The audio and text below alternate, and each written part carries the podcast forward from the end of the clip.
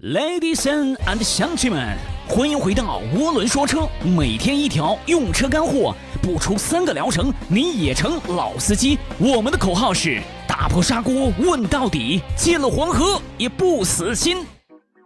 我们今天的节目呀，要聊一个用车养车之外的话题，来跟大家来掰扯掰扯加油站的故事啊。想必很多人都听说过。开加油站很赚钱啊！当这个国际原油市场不景气的时候，中石化、中石油硬是靠着卖成品油避免了亏损。好家伙，这下你知道为什么做原油开采的中海油到处开加油站了吧？虽然原油买卖不赚钱啊，但是卖成品油赚钱呐。说白了，就是开加油站呗，开呗。而且再告诉大家一个惊人的事实，那就是从二零一零年以来，中国汽车保有量从七千万辆增加到了两亿辆，公路的总里程从四百万公里增加到了四百七十万公里。但是啊，加油站的数量却只从当时的九点五万个增加到了九点七万个。啊，加油站的数量跟中国的汽车消费、汽车产量、公路里程、交通产业等发展呢，严重不成正比啊。车是越来越多，但是加油站呢却没有越来越多，反而我们经常看到加油站的加油机并没有完全投入使用。加油站就像是去银行办理这个业务，经常需要排队。这岂不是改革开放以来最大的商机、最具有吸引力的红海吗？投资人大大们。你搞什么人工智能啊，共享经济呀？你赶紧来开加油站吧，对不对？但是从市场供需的关系来看呢，貌似车子的数量在翻倍，但是加油站的总量它还是变化不大，这是为什么呢？这是因为啊，加油站的数量是按照城市面积来确定的。加油站呢，要看的并不是数量，而是密度，来确保加油站的数量维持在一个比较合理的水平啊。不但能够避免过分的一个市场竞争，导致价格的紊乱啊，对于规范成品油市场呢，也具有正面的作用。其实最关键的点在于哪儿啊？由于中国的石油百分之六十以上是依赖是进口，政府并不愿意过分依赖于石化能源。从未来的角度来说呢，真正应该增加的不是加油站的密度，而是充电站的密度。所以说呀，于现实啊看政策，加油站的增量呢都会维持在一个相对来说比较低的一个标准。那么开加油站是不是很多人想象的那么那么的赚钱呢？属于什么暴利行业啊？我们简单的来算一笔账啊，大家就会明白了。加油站的毛利高，但是净利润低，我们首先要看一下，看一个加油站的投资成本到底是多少。先不算什么土地成本，先算一下这个建设成本和硬件成本。要建造一个加油站，根据规模的大小，需要一百到两百万元人民币呀。而需要采购的硬件，包括了储油罐、加油机等等，也需要一百到两百万元。那具体啊，要根据加油站的大小来定。哎，你可能会问了。为什么没算什么人工成本啊、运营成本啊？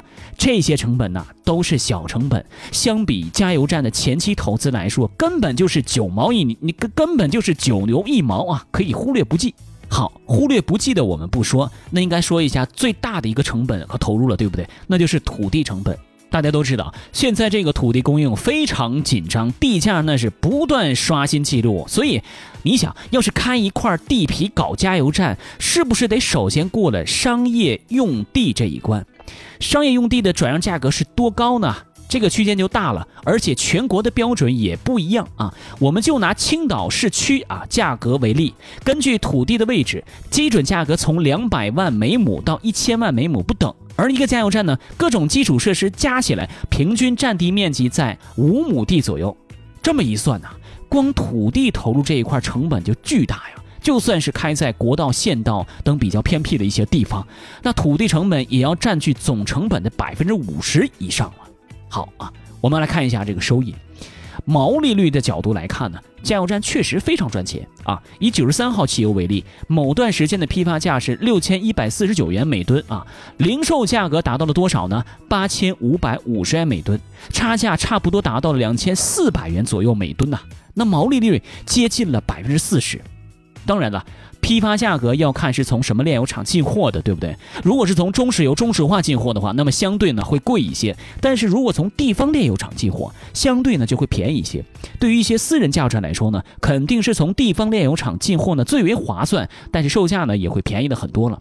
啊。接下来呢，看一下加油站每天到底能够卖多少油啊，这个关键的话题。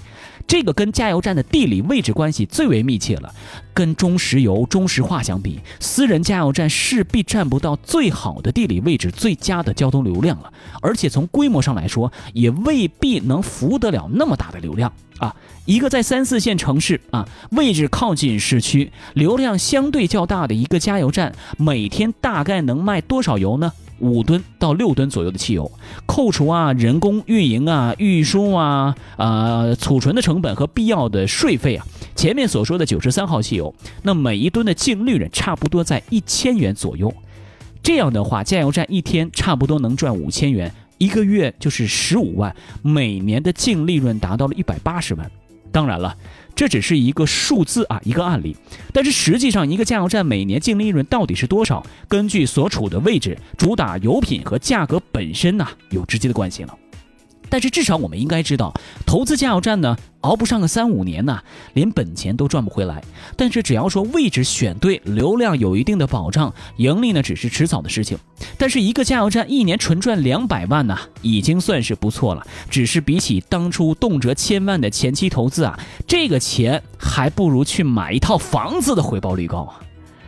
对于中石油、中石化来说呀。由于资源优势和品牌的效应，加上油的品类齐全，并且呢附带有一些便利店呐等增值的一些业务，其利润呢要比民营的加油站要高上一些。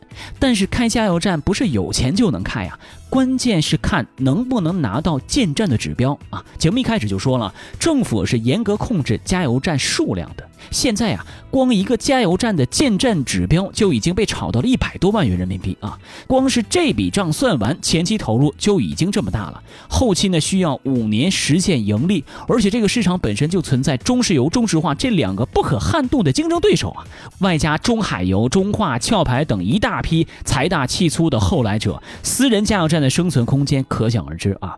加油站虽然听上去是一个细水长流的买卖，毛利很高。但是综合来看，并不是一个好的投资项目。如果个人有能力投资一个加油站的话，最好啊是开在国道、县道旁边，以销售低标号汽油和柴油为主，这也算是一个稳赚不赔的一个基业了。但是从回报率的角度来看，有能力投资加油站，乃至在靠近市区的地方开加油站的朋友们啊，这笔钱呢，还不如拿去炒房了。推进国民爱车意识，无论说车。正在进行。